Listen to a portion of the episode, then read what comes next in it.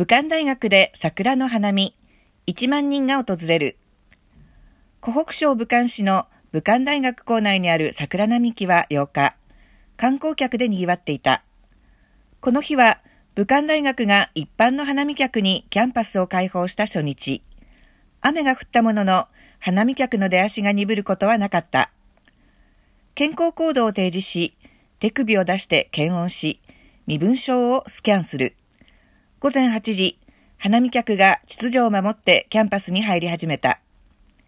花見のため、毎年武漢大学を訪れるが、昨年は新型コロナ感染症で来られなかった。今日はこのために休暇を取ってきた。武漢大学人民病院で医師をしている梁さんは今回、新疆から武漢に遊びに来たおばの一家を連れて桜を見に来たという。武漢大学が新型コロナ感染症と戦った医療従事者向けに花見のための専用ルートを開設してから3日間で1700人余りの医療従事者が訪れている。